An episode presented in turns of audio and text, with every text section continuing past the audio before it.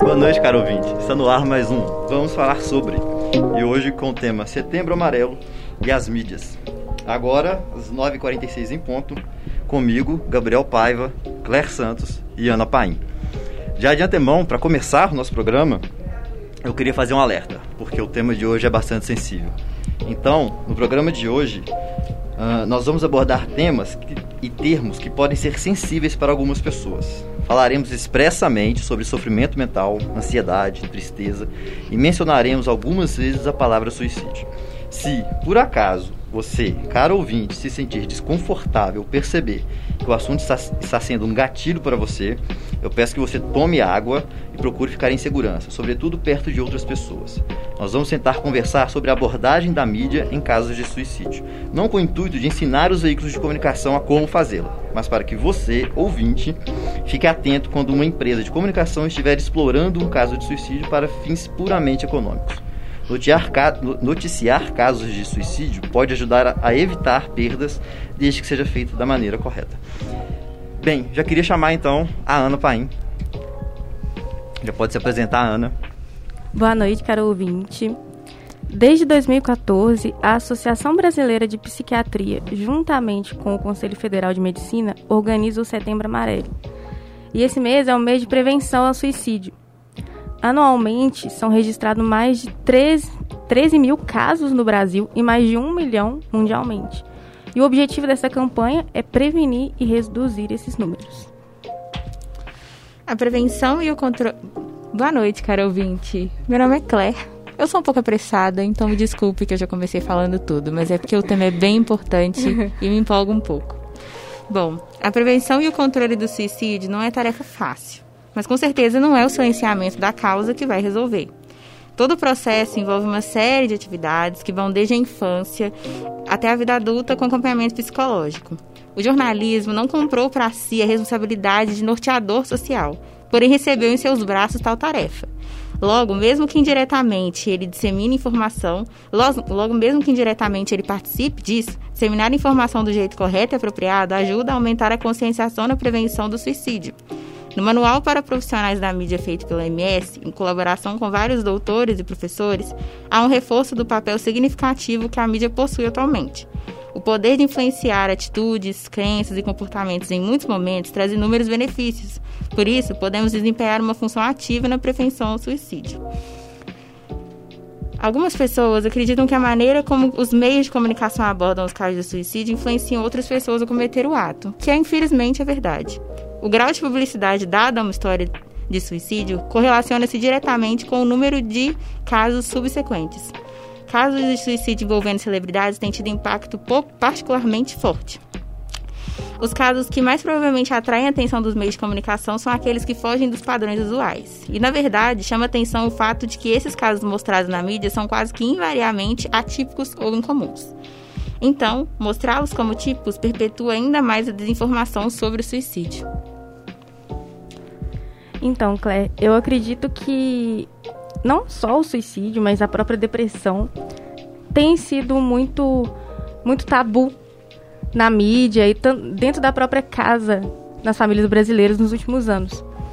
É, existe muita negligência, principalmente a psicofármacos, e quando se entra geralmente em âmbitos religiosos. Recentemente, inclusive, teve um caso da revista TPM. Eles postaram diversos depoimentos de pessoas famosas, pessoas influentes na mídia brasileira, dando dicas do que elas podem fazer para não ter que tomar antidepressivos. O que é bastante perigoso, porque as pessoas podem acreditar que é, qualquer coisa além do psicofármaco pode fazer pode fazer sentido para ela. Porque você, quando você tá gripado, você toma um remédio. E com a depressão, as pessoas tomam de. As pessoas, elas tratam de maneira totalmente diferente. Elas demonizam muito a depressão. Eu acho que é importante entender que problemas psicológicos são doenças como qualquer outra. E às vezes o medo vem porque a depressão, a ansiedade, o estresse, eles não sangram, eles não abrem feridas, mas eles acabam acarretando esse tipo de coisa. É, com, a si mesmo, né, no caso. Então, uma das dificuldades são essas. E a segunda, igual você falou, a demonização desses casos é muito difícil de lidar. Porque o que a gente demoniza, a gente se afasta. A gente deixa de buscar, a gente deixa de entender, a gente deixa de ler sobre. Então, quando acontece isso, pioram-se os casos, piora-se o entendimento. E é muito importante que não só o jornalismo, mas que a educação abrange esse tipo de assunto porque isso tem que começar cedo, para que as crianças entendam que ter problemas é normal, que ser ansioso, depressivo, são coisas que acontecem, que acomete qualquer um, que não tem raça, não tem gênero, não tem valor econômico. Qualquer pessoa pode ser acometida por esses sintomas e merece tratamento digno, humanizado, com atenção, com periodicidade.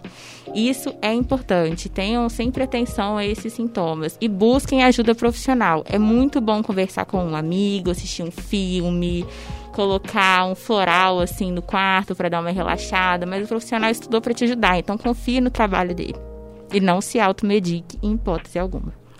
Exatamente. E é importante lembrar que muitas coisas são compartilhadas a respeito da depressão. A depressão ela não é falta do que fazer. A depressão não é falta de Deus, não é falta de fé, não é falta de vasilha para lavar. É uma doença como qualquer outra e que as pessoas colocam muito peso em cima dela. E quando se fala em depressão, eu já até vejo umas pessoas, nossa, Deus me livre, depressão, não, porque eu tenho a vida muito boa, porque eu tenho isso, isso e aquilo. É, um exemplo muito claro que me vem em mente é que agora é o próprio Whindersson Nunes.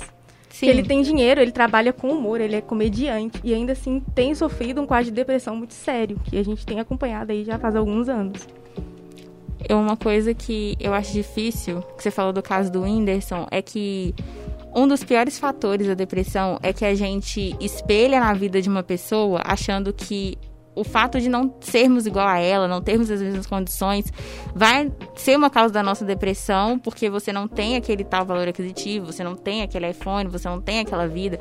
Mas aquela pessoa com certeza tem outros problemas e talvez iguais aos seus. Talvez ela sofre de depressão como você e ela tem tudo que você talvez queria.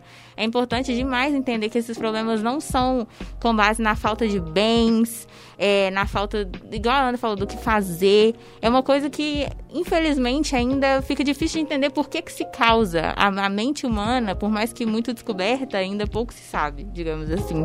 Então, isso ainda vai ser um mistério. O que importa é entender como prevenir, entender como conversar, entender como tratar e tratar bem as pessoas que são acometidas por esse problema. Não é uma vida fácil, não é um caminho com uma estrada reta, é um processo muito longo. Infelizmente não tem cura, mas tem controle. E é por isso que a gente está aqui hoje. Então, gente, esse foi mais um programa. Vamos falar sobre. Eu agradeço muito a atenção de todos os ouvintes e a presença de vocês aqui. A gente aguarda vocês com o nosso próximo tema. Boa noite. Boa noite.